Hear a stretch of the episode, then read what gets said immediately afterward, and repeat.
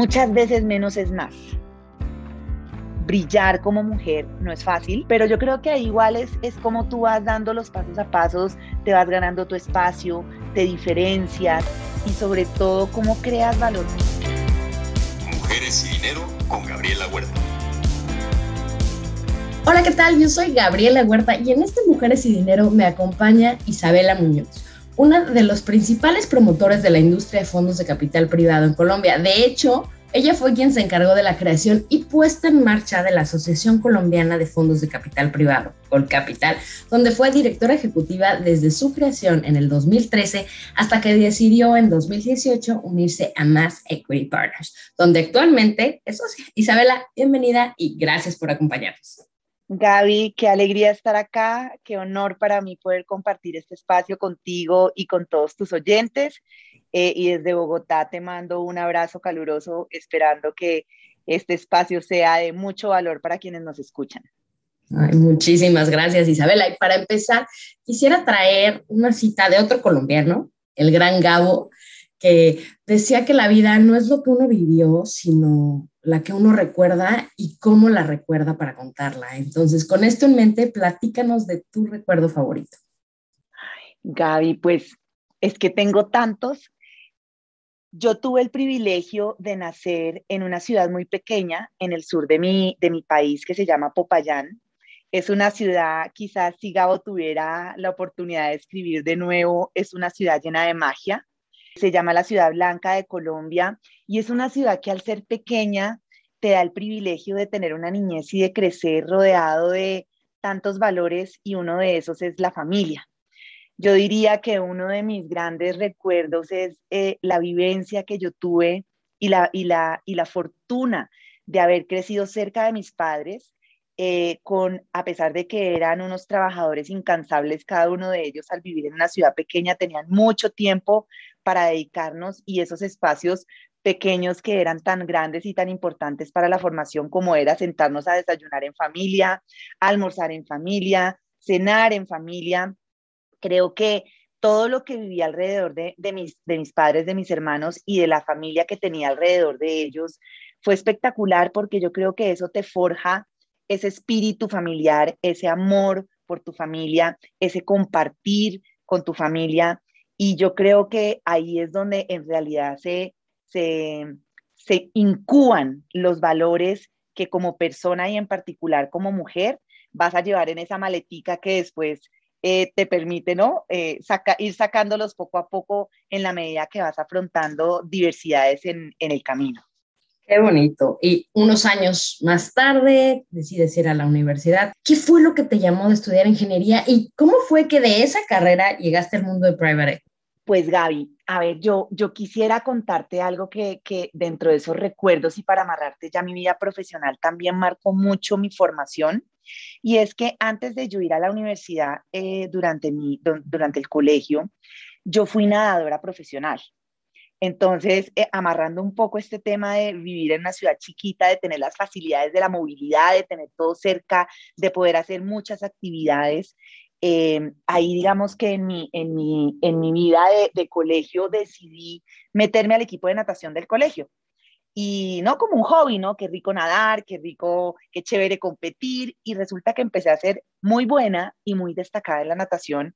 Y así empecé a crecer en, en competencias intercolegiadas, interdepartamentales.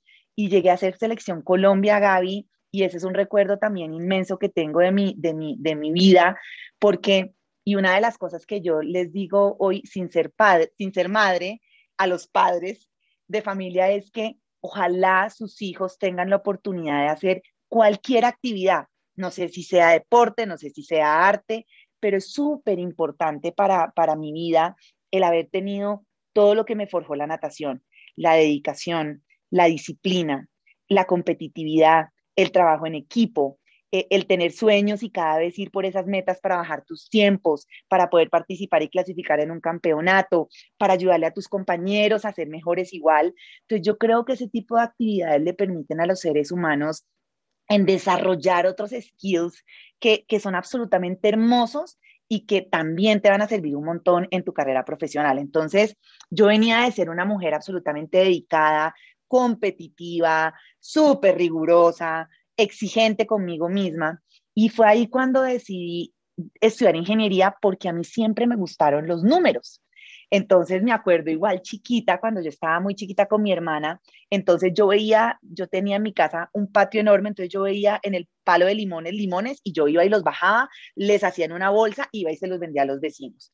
Yo cogía los limones y sentaba a mi hermanita, hacíamos limonada y nos íbamos a la esquina a venderle limonada a nuestros amigos que salían de jugar fútbol.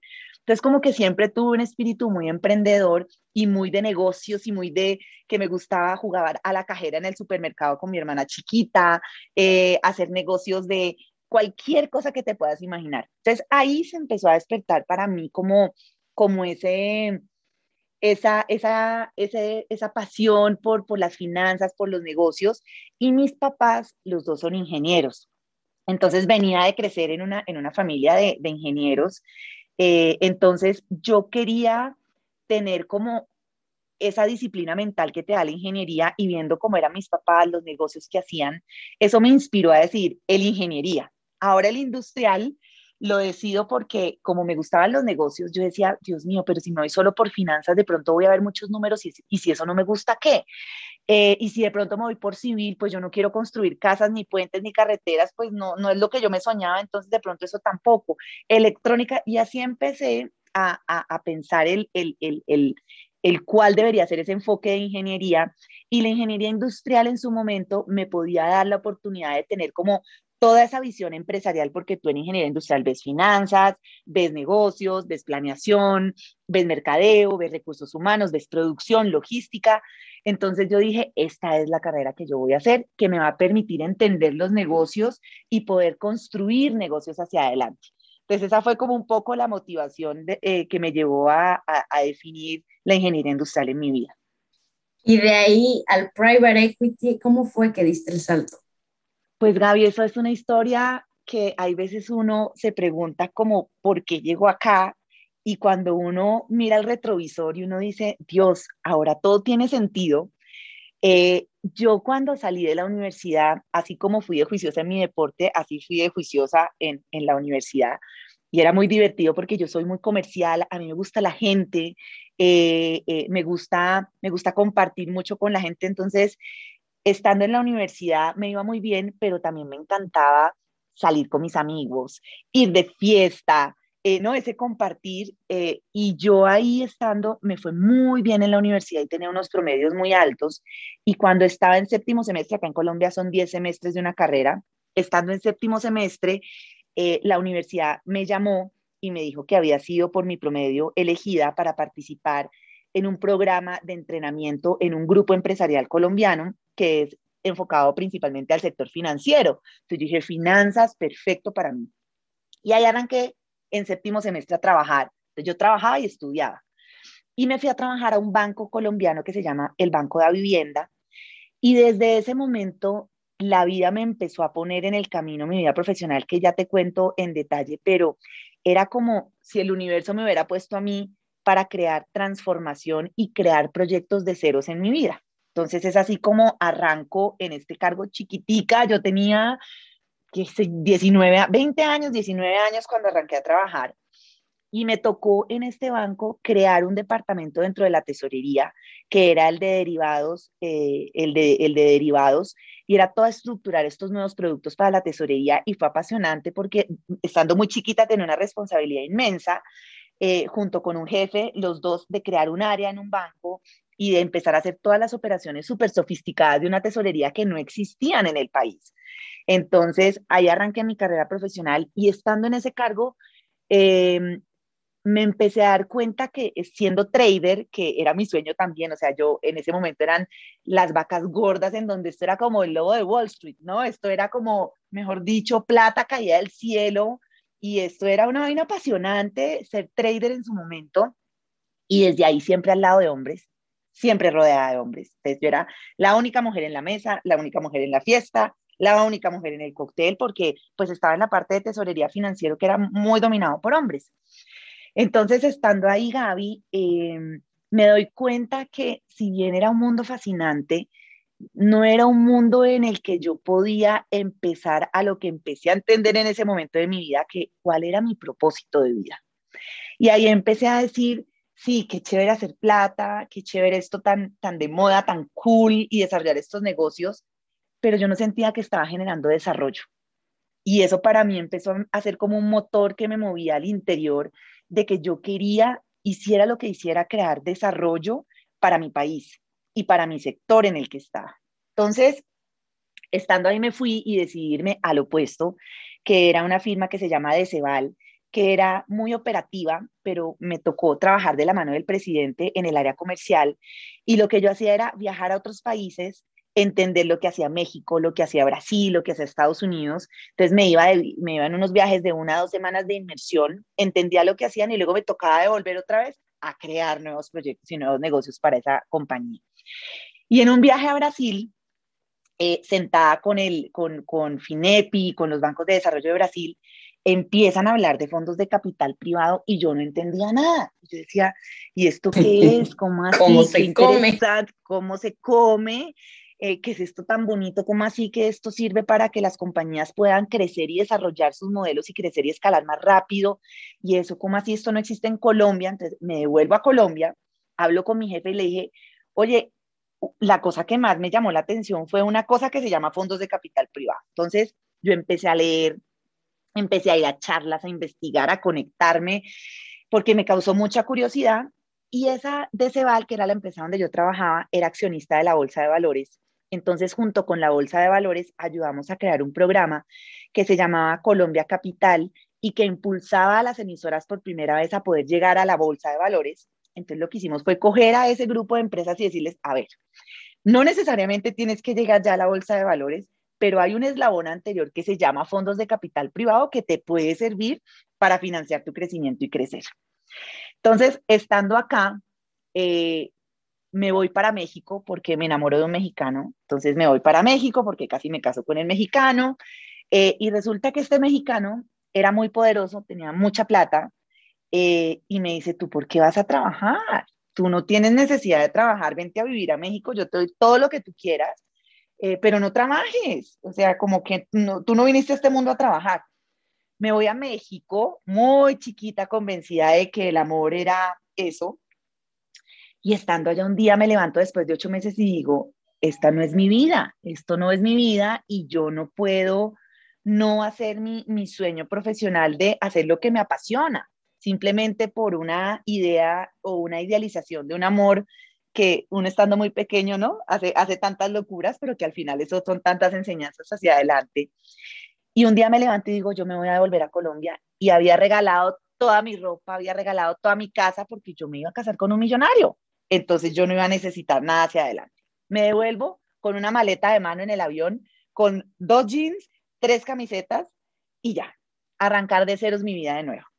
Y en ese arrancar, el gobierno de Colombia estaba creando un programa muy bonito en, el, en Bancoldex, que es el Banco de Desarrollo del Gobierno, y en ese banco querían fomentar la creación de la industria de fondos de capital privado. Entonces la vida vuelve y me pone en otra posición. Y yo como qué afortunada soy, no lo entendí después porque yo decía como tan chistoso. Y esto que me apasiona tanto, hay una vacante, iban a crear un, un departamento para, para empezar a invertir en fondos, yo dije, me parece maravilloso arranco en el gobierno, ahora en la parte pública, a desarrollar toda la estructura y el andamiaje de lo que es la industria de fondos de capital privado en Colombia. Entonces nos tocó crear la normativa, entonces nos tocó negociar con el gobierno, nos tocó ayudarle a los inversionistas institucionales a que entendieran esto cómo se comía, ¿no? Eso que era un due diligence, cómo era que se hacía, cómo se invertía, cuál era el gobierno corporativo, cómo hacías monitoreo, qué sectores debían invertir, cómo, cuándo.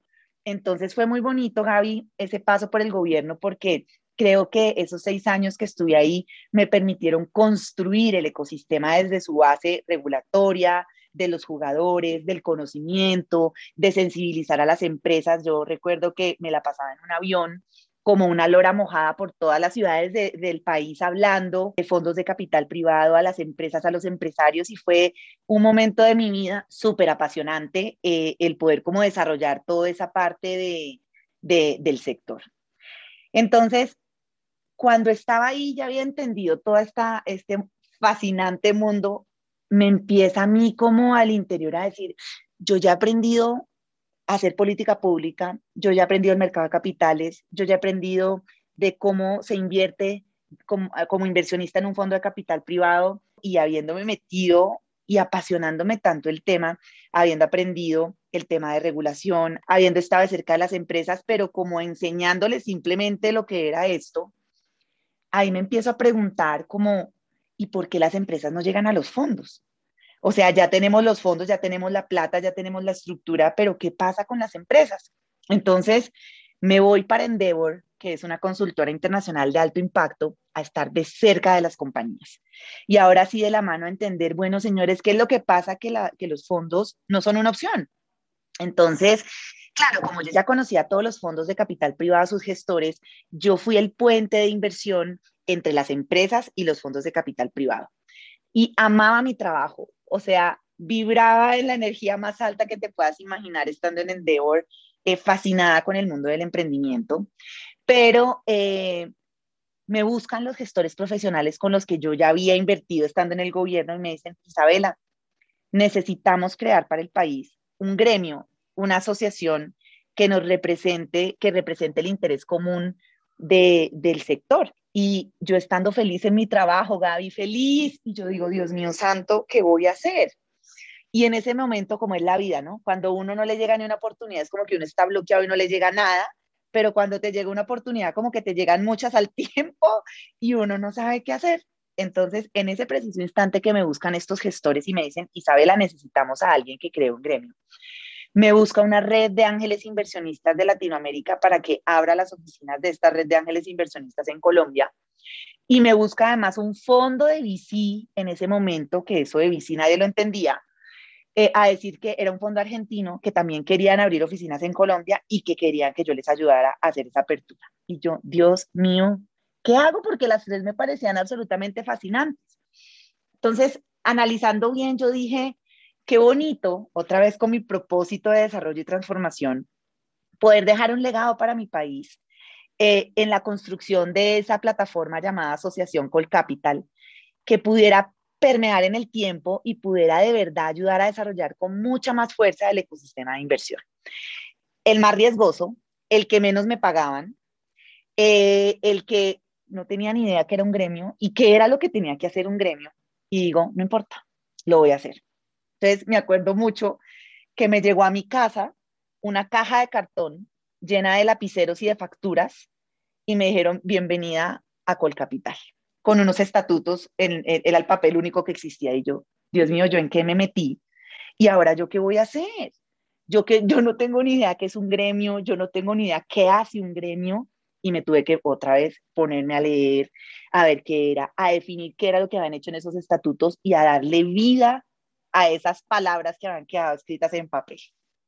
Y fue así como durante seis años, Gaby, fui la líder de este, de esta, yo digo que e, era mi bebé, porque hoy sigo siendo parte de la junta directiva, entonces sigo con, con, unos lazos pues muy cercanos, pero fue mi bebé porque me tocó arrancar de ceros como emprendedora, eh, crear de ceros, innovar permanentemente, ganarme el respeto y la confianza, y, y era muy chistoso, Gaby, porque tú sabes que en México debe ser muy igual, pero en Colombia cuando, cuando tú eres de un gremio, tú eres un líder de un gremio, son todos con canas y experiencia de años de sus vidas en esos sectores. Y llegaba yo, tenía 30 años, y llegaba yo a las reuniones, primero pues no tenía ni una cana, todo súper senior, y yo llegaba a sentar a la mesa. Segundo era mujer, entonces cuando yo llegaba todos decían como, tan linda, ¿y tú con quién trabajas? Yo le decía, yo no trabajo con nadie, yo soy la directora de la Asociación Colombiana y se reían de mí, o sea, era como, como que pensaban que yo era, no sé, la analista, que yo era la, la practicante, la, qué sé yo, se imaginaban que, o la secretaria, no sé. Entonces, eh, fue un proceso muy bonito, Gaby, porque además de, de, de crear y, y, mantenerme en pivote permanente, que funciona, que no, esto sí, esto no genera valor, cambio regulación, atracción de inversión, eh, tener de la mano y ganarte la confianza de tus miembros, llegar a posicionar a una asociación que arrancó con 12 miembros y cuando la entregué eran 135 miembros de diferentes países. Era una asociación que se había vuelto autosostenible financieramente y que daba plata para poder seguir creando y poder seguir haciendo cosas eh, y que la gente al final te vea como una figura en donde tú eres quien representa la voz eh, de un sector. Para mí eso fue algo que, que me llenó de felicidad y que me llenó de orgullo en poder hacer, haber sido una mujer joven en un sector tan disruptivo, tan nuevo y haber logrado posicionar esta asociación pues de la mano de mis pares eh, en, en, en, diferentes instancias. Le, leía tu entrevista eh, ante, anterior con, con María Arisa, quien es una, una, gran amiga y con quien tuvimos que caminar eh, muchos años haciendo pues cosas muy iguales, pero, pero en países diferentes. Eh, me llenaba de emoción, ¿no? Como, como ver ella hoy también dónde está, cómo la vida cambia y habiendo sido mujeres líderes, berracas, eh, que logramos eh, hacer estos, estos cambios, pues es fascinante. Entonces, ya para finalizar esta historia profesional, Gaby, vuelve otra vez mi corazón como a revolverse y a decirme como, bueno, ¿y qué más, no? Aquí ya dejaste un legado, ya lo lograste. Y es ahí cuando eh, uno de mis presidentes, me siento un día y, me tomo un café y le digo como, oye, estoy pensando que hoy es mi socio, eh, Héctor Cateriano, y, me siento con él y digo, Héctor, pues yo, yo creo que lo único que me falta en, esa, en ese gran eh, rompecabezas es ser gestora y es vivir ahora sí en carne propia lo que es la inversión y lo que es elegir a las mejores compañías y es el, el cómo te haces socio amigo, eh, ¿no? Eh, para, para ayudarlas a crecer de verdad, pero desde el, desde el barro, desde, desde ahora sí, como decimos acá en Colombia, ahora sí a torear el toro, ya no estás en la barrera, ni estás en las escaleras, en las gradas viendo la, la corrida, sino que ahora sí estás tú capoteando el toro. Entonces, me dijo, pues me parece súper interesante, si quieres, súmate para acá y vente como socia a este grupo y, pues ahí fue cuando tomé la decisión de dar ese, ese salto y ahora sí vibrar desde lo que es el real private equity eh, en Colombia y en la región andina, que es donde tenemos nuestro portafolio de inversión. Y eso fue, Gaby, así fue como la vida me fue llevando poco a poco, fase a fase, eh, para lograr hoy ser socia de un gestor profesional. Y, y estando acá, obviamente, pues es como poner en práctica cada día todo lo que has aprendido, porque el private equity es un mundo que es fascinante, pero que es un mundo muy difícil, muy competido, lleno de hombres también. Entonces, eh, brillar como mujer no es fácil, eh, es, muy complicado porque es un mundo donde los egos siempre predominan, eh, al ser dominado por hombres, siempre predominan, donde hay mucho, mucho dinero al final de por medio, entonces, pues eso también hace que el ego se, se infle y se potencia pero yo creo que ahí igual es, es como tú vas dando los pasos a pasos, te vas ganando tu espacio, te diferencias y sobre todo cómo creas valor con esos socios estratégicos que son las compañías y cómo al final también le garantizas de alguna manera ese voto de confianza que los inversionistas dieron en ti como gestor y, y cómo también estás cerca de ellos con absoluta transparencia, porque esto es un negocio muy volátil, de riesgo, muy difícil. Imagínate ahora con la pandemia, con tantos movimientos y, crisis que vivimos, eso ha sido un reto, pero de un crecimiento para mí absolutamente espectacular. Para ti y para toda la industria. Felicidades por ese tan importante legado. Y este tema, habiendo estado en pues, casi todos los lados del ecosistema en estos más de 16 años de carrera, o sea, ¿qué recomendaciones puedes dar a los emprendedores para preparar su pitch y buscar fondeo?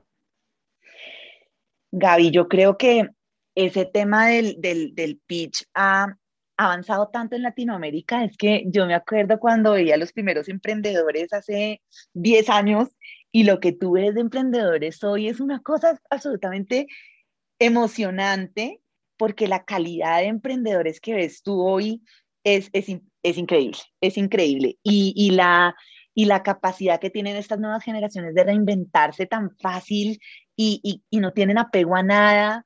Eh, ¿no? Nuestras generaciones somos súper apegadas a todo, eh, súper dedicadas a todo. Ellos son súper prácticos y eso a mí me, me, ha enseñado mucho estas nuevas generaciones de, de emprendedores.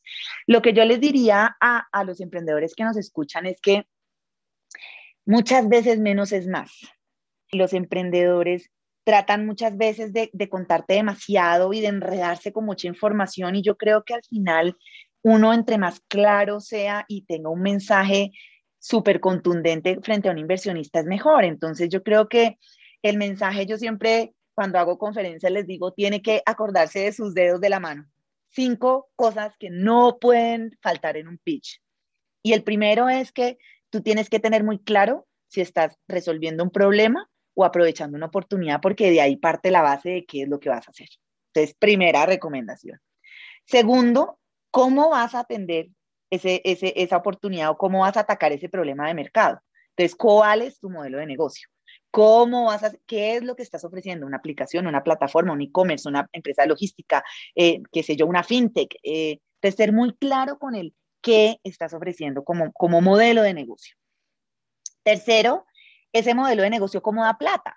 ¿Cuáles como tu, tu, son tus, tus drivers de revenues, de generación de revenues en cada una de esas verticales? Porque acuérdense que al final, pues muchas veces a los, a los antiguos emprendedores se les olvidaba que la atracción sí es un, es un, es un indicador importante, pero como que el vender y ser rentable lo dejaban para dentro de 10 años y no importaba que quemaras caja 10 años, eh, ahí te iban a fondear. Hoy no, con todo lo que hemos vivido de los últimos emprendedores y de los descalabros de muchos emprendedores a nivel global, los inversionistas cada vez más han acortado esos tiempos de, generación de, de, de, rentabilidad y de ser rentables, entonces ya no son 10 años, ahora yo quiero que tú seas rentable en uno o dos años, porque si no, no me va a funcionar. Cuarto, tener clarísimo tu mercado. Y ahí los latinos sí que fallamos, porque ahí son los números. Entonces, cuantifica tu mercado.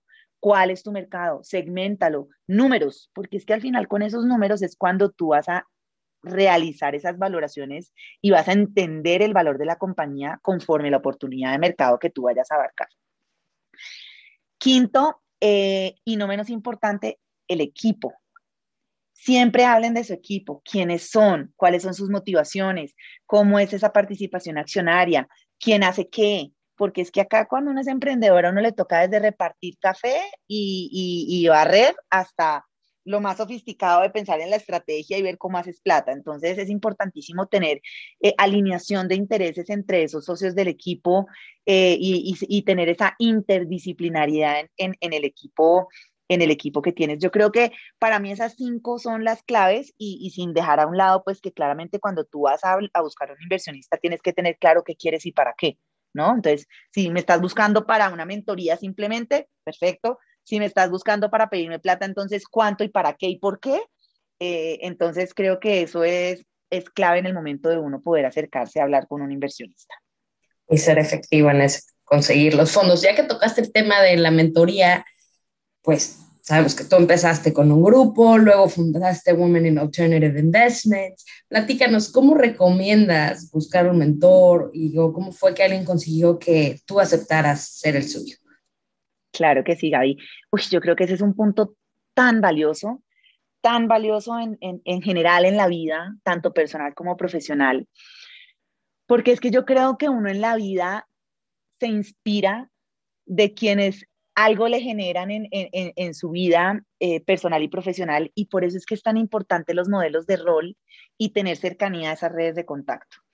Entonces, yo me acuerdo que y eso es una de las, yo creo que capacidades que tiene que tener un, un, emprendedor o, cualquier persona en la vida es cómo logras, así seas tímido, así no te guste la gente, conectarte con la gente. Porque es que tú no sabes esa persona que conociste en un almuerzo, que conociste en un evento, que conociste en, en la calle, en un café, qué te va a dar y qué te va a aportar o qué puedes compartir con esa persona. Entonces, una de las cosas que siempre le recomiendo a la gente es vayan, ábranse, participen en eventos. Con, en LinkedIn, por ejemplo, es una herramienta súper poderosa. Yo la uso un montón y yo en LinkedIn todo el día yo estoy en una reunión y yo salgo de la reunión y te pido en LinkedIn porque tengo que seguir con la relación y, tengo que, y eso es una herramienta que me permite mantener esos puentes, lo mismo que los correos electrónicos. Yo tengo una reunión inmediatamente, agradezco, me conecto, lo que necesites, mis datos, para poder empezar a, tejer esas, esas redes. Y yo creo que he sido muy exitosa en, crear esas redes a lo largo de mi carrera. Y te voy a mencionar quizás dos que son para mí muy importantes en mi vida. Una primera es que eh, estando en la universidad me, gané una beca porque apliqué, apliqué a un programa de mujeres líderes que era un programa que hacía el Women's World Banking eh, en Nueva York con un college que se llama Manhattanville College. Y fui la primera generación de una red que hoy se llama GSL, que es Global Student Leadership, en donde participamos mujeres, hoy yo creo que será una red de cerca de 500 mujeres en el mundo, en donde hay mujeres de todos los continentes que te puedas imaginar y de todos los perfiles que te puedas imaginar. Y este primer episodio de mi vida en redes me enseñó que, primero, pues si no era aplicado, no hubiera estado ahí, ¿no? Segundo, que eh, arranqué una red de ceros otra vez eh, con GSL eh, y fue absolutamente poderoso el haber tenido la oportunidad en ese, en ese episodio de mi vida de compartir con mujeres que eran abogadas, médicos, líderes sociales en África, ingenieras, psicólogas, y ahí lo que empezamos a construir en esta red es cómo hacemos que las nuevas generaciones de estudiantes, no importa lo que hagan, tengan herramientas para poder ser líderes en sus, en sus, en sus campos de acción.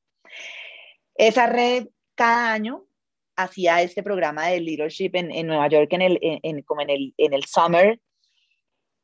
Y hace dos años nos volvimos a reencontrar con esta red eh, y fue absolutamente divino volverse a, a, ver con, a entender todo lo que cada una había crecido en sus carreras profesionales y en sus vidas ya mamás, eh, con X hijos y trabajando. Eh, y ahí decidimos volver a retomar esto y creamos las latinas de, ese gran grupo, otra red que se llama More. Y More lo que ha hecho es hacer capacitaciones a través de Facebook eh, en línea durante la pandemia en muchos campos que uno como mujer necesita fortalecer y entender para salir adelante. Entonces, esa es una red muy bonita y nos sirve mucho porque son mujeres de muchas partes del mundo. Entonces, claro, necesito algo en México y yo llamo a las mexicanas, oigan, saben de esto, necesito un favor con esto. Claro, ya te conecto y, ahí empieza y se activa tu red en, ese campo específico y en ese país específico. Entonces, habiendo aprendido esa red y un poco para aportar otra vez al sector en el que yo estaba, eh, con Ana María Sarruc, que es una gran amiga y que lidera la oficina de Pantheon, que es un fondo de fondos en, en, en, en Latinoamérica. Estando en Colcapital, yo como directora dijimos, oiga, necesitamos crear una red porque es que este es un sector dominado por hombres y necesitamos motivar y promocionar que las nuevas generaciones entren a este sector de, de, activos alternativos en, en, Latinoamérica. Entonces creamos WY, que es Women in Alternative Investments. Hoy tenemos ya 168 mujeres eh, en nuestro directorio con sus perfiles y empezamos a, crear esta, esta red para poder un poco ayudar a, a, esas nuevas generaciones a que nos vieran a nosotros sin ser pues las más eh, senior todavía, pero para ellas íbamos a ser senior y vamos a ser un referente y un punto de partida para inspirar sus vidas. Entonces estamos haciendo actividades con las universidades, estamos haciendo actividades con otras redes y es que al final la camaradería, tal eh, como vocación de servicio que tenemos las mujeres, que esto ha sido hermoso porque participan analistas, participan CEOs, partners, entonces es como si tú, por ejemplo, a mí me han llamado de la red a decirme como Isabela, tú que eres socia de un gestor, ¿cómo negociaste con, con esos socios tu carry? ¿Cómo negociaste tu salario? cómo negociaste tus beneficios. Entonces yo les comparto mi historia y eso les ayuda a ellas para poder empezar a, crear su propia historia. Entonces eso ha sido muy lindo y, les hemos dado también contenido, herramientas que les permitan a ellas desarrollar e incursionar en sus temas propiamente actividades que les ayuden a, incentivar la diversidad y tener como indicadores y algo más sofisticado. Entonces, yo creo que para, estar en una red tienes dos opciones. O la creas y tratas de hacer algo como lo que les estoy contando que yo hice en su momento, o te sumas y contribuyes. Lo importante de la red es que tienes que ser activo, porque la red per se, pues sí, te puede dar unos contactos y demás, pero si tú no aprovechas esos contactos, si tú no escribes, si tú no participas, si tú no contribuyes, pues creo que muy poco te va a servir.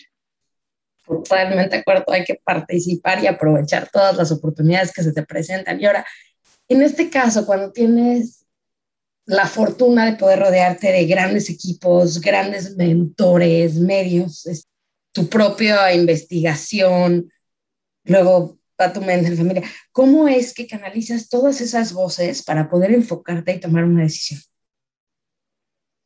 Gaby, pues es que yo creo que uno tiene que, es que el tema de, la representación del interés común no es tan fácil, ¿no? Porque tú siempre vas a tener unos lados que están de acuerdo con unas cosas, otros que no. Y yo creo que al final uno tiene que tratar de desarrollar es la, la capacidad de que la gente te sienta cerca y de que la gente sienta que tú estás como de en sintonía para poder ayudarles a resolver o a crear algo.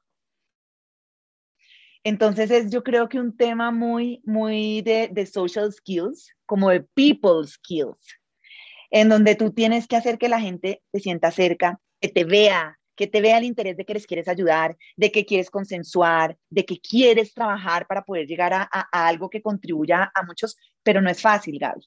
Hay veces que hay decisiones y eso, es, y eso hay veces es muy, muy ingrato porque hay veces que hay decisiones que tienes que tomar en donde un grupo se vio afectado y, no necesariamente estaba tan a favor de esa voz común. Y eso me pasó muchas veces porque ponte en Colcapital, por ejemplo, nosotros teníamos muchas estrategias. Entonces tenías infraestructura, tenías inmobiliario, tenías VC, tenías growth y buyout, tenías impact. Y no necesariamente todo era siempre transversal y todo les favorecía a todos los, los, los diferentes, digamos que, estrategias de, de inversión.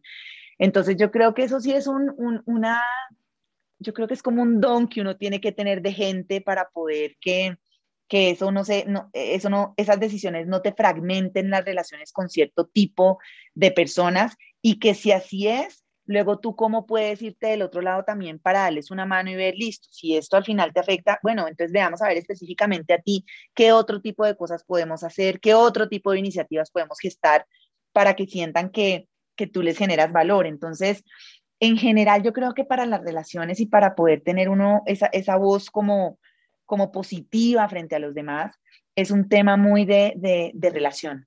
Yo creo que el tema de, de, tener una relación sólida con las personas eh, y que crean en ti y que confíen en ti desde cualquier arista que estés trabajando es supremamente importante. Y bueno, en el tema personal, platícanos cómo llevas ese balance como mujer, como pareja? ¿Cómo haces para mantenerlo? Ay, yo todavía no soy mamá, pero es que las mujeres definitivamente sí somos unas mujeres demasiado, unas, unos, unos engendros, unas, unos seres demasiado poderosos. Es que eh, el género, digamos, femenino, yo creo que tiene la, capacidad de ser como un pulpo, ¿no? La mujer es capaz de tener su vida eh, laboral bien, de tener a sus hijos bien, de tener a su marido bien, de tener a su familia general bien, que eso es muy difícil porque somos muy multitasking en nuestra, en nuestra esencia. Y yo creo que eso es un poder muy bonito porque nos permite, como dices, lograr, no es fácil, pero la, nos da la capacidad de poder manejar todas esas esferas y esas acciones eh, de nuestra vida personal. En mi caso, eh, vengo de, como te decía al, inicio, de una ciudad que es absolutamente tradicional, eh, porque chiquita, entonces como que haz de cuenta que su, su, su cultura, su idiosincrasia se quedó como en la época del medioevo, en donde no, la mujer es la, la, la de la casa, el hombre es el trabajador, el hombre es el que provee, y en mi caso, mi historia ha sido tan diferente y he tenido la fortuna de, tener a mi esposo, que es un, yo digo que él, me, él es un fotógrafo que me hace ver la vida de diferentes formas y de diferentes colores, porque es muy diferente a mí, me complementan muchas cosas. Yo soy cuadriculada, metódica, disciplinada, intensa, ¿no? Eh, y él es más soñador, él es más eh, simple, él, es feliz con las cosas simples y eso a mí me encanta porque es como que en este mundo tan capitalista y de competir y de quién es mejor y demás, como que yo llego a mi casa y él me aterriza a la esencia de la vida que son las cosas simples.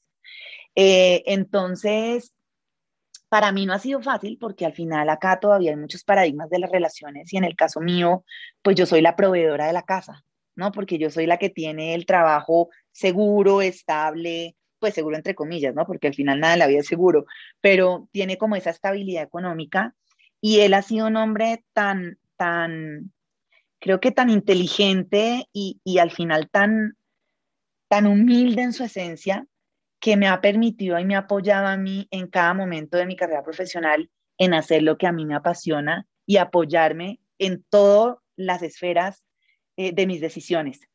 Entonces yo creo que para mí eso ha sido un regalo de la vida, porque no es fácil. No es fácil tener un hombre que, que, que sacrifique muchas de sus cosas porque la mujer brille y por hacer y acompañarte en ese camino de, de, de, la vida. Pero, pero yo creo que es un, es un reto gigante que siempre van a tener las mujeres en encontrar e, ese balance, pero nuevamente rompan paradigmas, no, no sigan las normas de siempre, eh, no, y, en todo sentido, tú ahorita ves relaciones muy estables de mujeres entre mujeres, de hombres con hombres, eh, y es al final nuevamente es qué es lo que te mueve a ti emocionalmente y qué es lo que te hace a ti feliz en tu relación para poder lograr encontrar ese balance, porque en la medida que tú estés tranquilo, en la medida que tú estés feliz contigo, el tema de las relaciones y ese balance de vida entre lo personal y lo profesional, creo que de una manera mucho más natural se va a dar.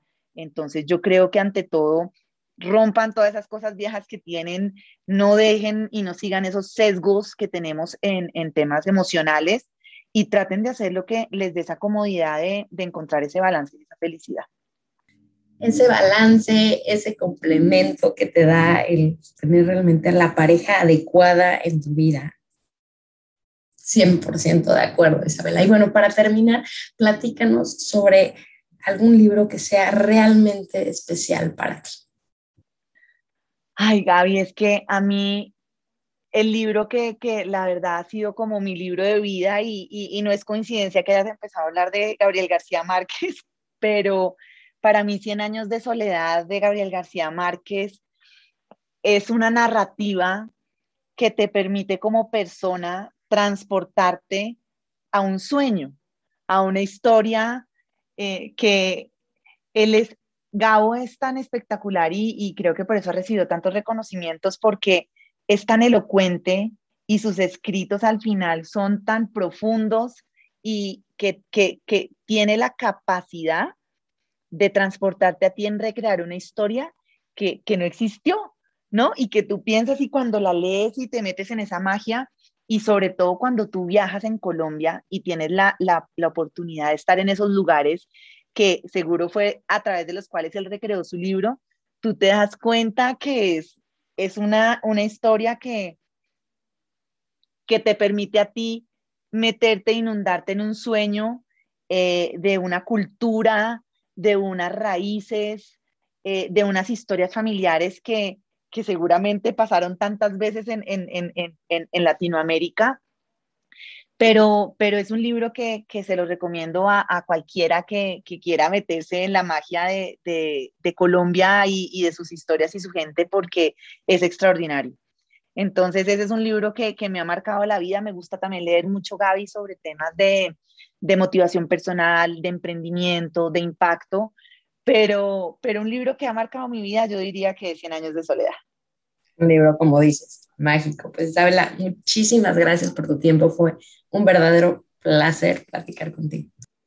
Gaby, un gusto. Mil gracias por la invitación y un saludo para todos, esperando que ojalá tengamos la participación de más mujeres en el sector de, fondos de capital privado, de alternativos, de que las nuevas generaciones sean capaces de convencerse de las oportunidades tan enormes que tenemos las mujeres eh, de forjar diversidad en cada una de las compañías que participemos, de forjar diversidad en nuestros, en nuestros núcleos familiares, de darle la oportunidad a esas nuevas generaciones de crecer en un ambiente en donde nada es imposible y en donde cualquiera puede ser héroe, cualquiera puede transformar y sobre todo invitar a, a, que busquen ser felices siempre, ¿no? Porque al final el, eh, de eso se trata la vida, de hacer lo que hagamos, pero de ser felices. Estoy segura que sí, Isabela. Gracias por tu ejemplo, por tu inspiración. De nuevo, un verdadero placer platicar contigo y a ustedes que nos escuchan también muchísimas gracias. Yo soy Gabriela Huerta, esto fue Mujeres y Dinero, hasta la próxima. Mujeres y Dinero con Gabriela Huerta, el podcast sobre las mujeres en el top.